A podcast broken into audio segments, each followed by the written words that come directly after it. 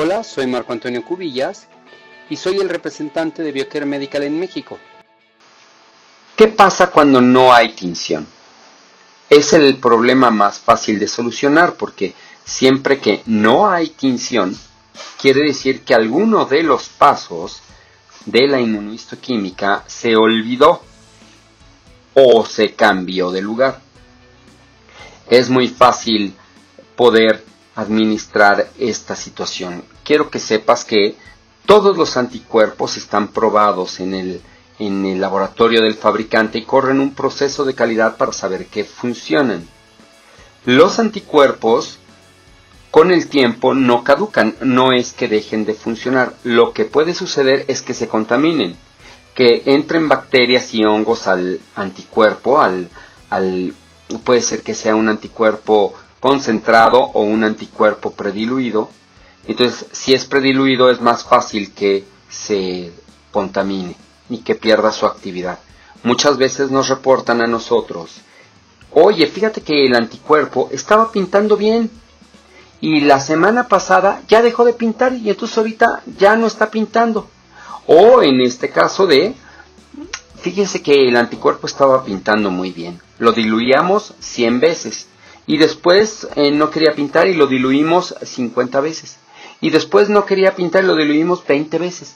Y después, bueno, ahorita lo estamos poniendo directo y ya no quiere pintar. Ah, claro, ese anticuerpo está claramente contaminado y las bacterias y los hongos que disfrutan de procrearse en el medio del anticuerpo y además alimentarse de estas proteínas lo están consumiendo.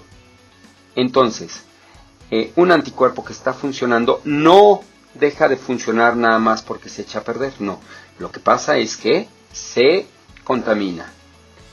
Otro modo de hacer que los anticuerpos dejen de funcionar es congelándolos.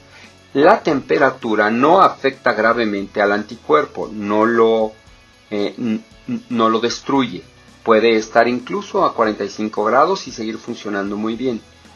Lo que sí lo destruye es el congelamiento, porque cuando eh, a un medio acuoso se congela, se llena de cristales, se convierte en cristales y estos cristales destruyen la estructura molecular de un anticuerpo. Entonces está muy contraindicado congelar un anticuerpo. La forma ideal de conservar un anticuerpo y en, real, y en general todos los eh, reactivos de la inmunistoquímica, pues es mantenerlos refrigerados de 4 a 8 grados, que es simple frío.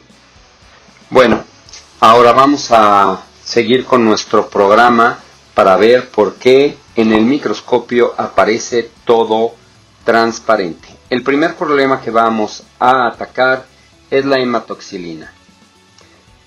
Aunque es uno de los últimos problemas, quiero dejarlo claro para que sea algo simple que podamos resolver. Una vez que tienes tú tu tinción, a lo mejor la hematoxilina, que es la tinción azul dentro de la hematoxilina puede ser que sea débil o que sea muy intensa. Entonces, en el caso de que sea débil, aquí lo que sucede es que está oxidada, hidratada.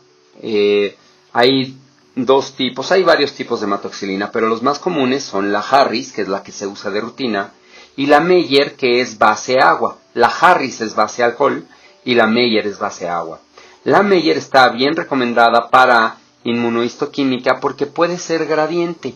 La Meyer, eh, la hematoxilina de Meyer, puede concentrarse, se puede aplicar directo en un baño de 30 segundos, pero si la diluyes 5 veces en agua, puedes darle 5 minutos de incubación y entonces tendrás una tinción azul clara como azul cielo, haciendo un contraste perfecto con tu hematoxilina.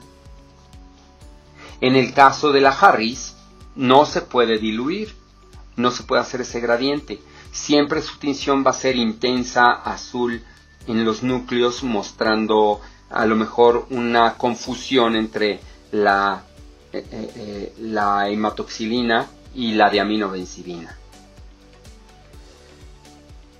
Por otra parte, la siguiente tinción que queremos fijarnos que salga bonita es la de aminoincidina. Cuando hemos hecho un proceso de inmunohistoquímica y al microscopio no se muestra tinción, puede ser que el anticuerpo necesite estar más concentrado o se necesite más tiempo de incubación. Como dijimos en el capítulo pasado, es importante referirse a las hojas técnicas para saber qué está pasando. Si tú, depende de la hoja técnica, estás haciendo muy bien la dilución y estás haciendo muy bien la incubación, otra cosa pasó en tu proceso de tinción.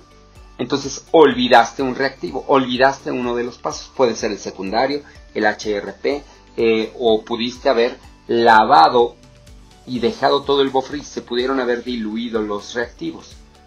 Esa es la principal causa de no obtener tinción.